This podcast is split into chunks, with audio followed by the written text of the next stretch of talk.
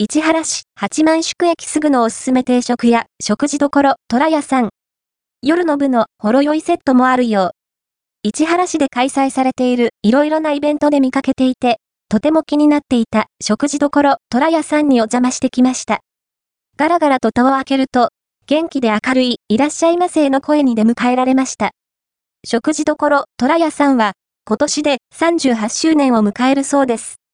初代ご店主さんの後を娘さんが2代目として引き継いだそうです。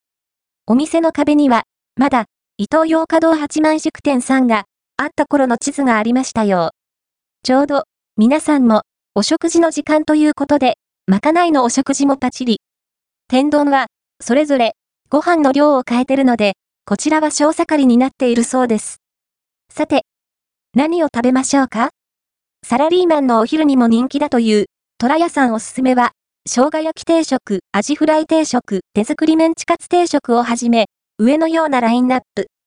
旬の食材と地産地消にこだわったメニューの中から、冬季限定の広島産牡蠣を使った牡蠣フライ定食と、千葉県産獅子肉100%使用したジビエメンチカツを特別に一つ食べさせていただくことにしました。店内の他のメニューを撮影していると、あっという間に出来上がり。牡蠣フライ定食税込み1180円。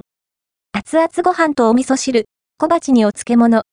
カキフライが大きくてふわっとしていて、濃厚ミルキーで食べ応えがありますよ。付け合わせのサラダが、スパゲティサラダで、昭和の味がしました。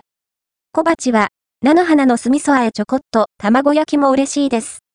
お母さんの作ってくれるほっとするお味でしたよ。そしてこちらが、ジビエメンチカツ、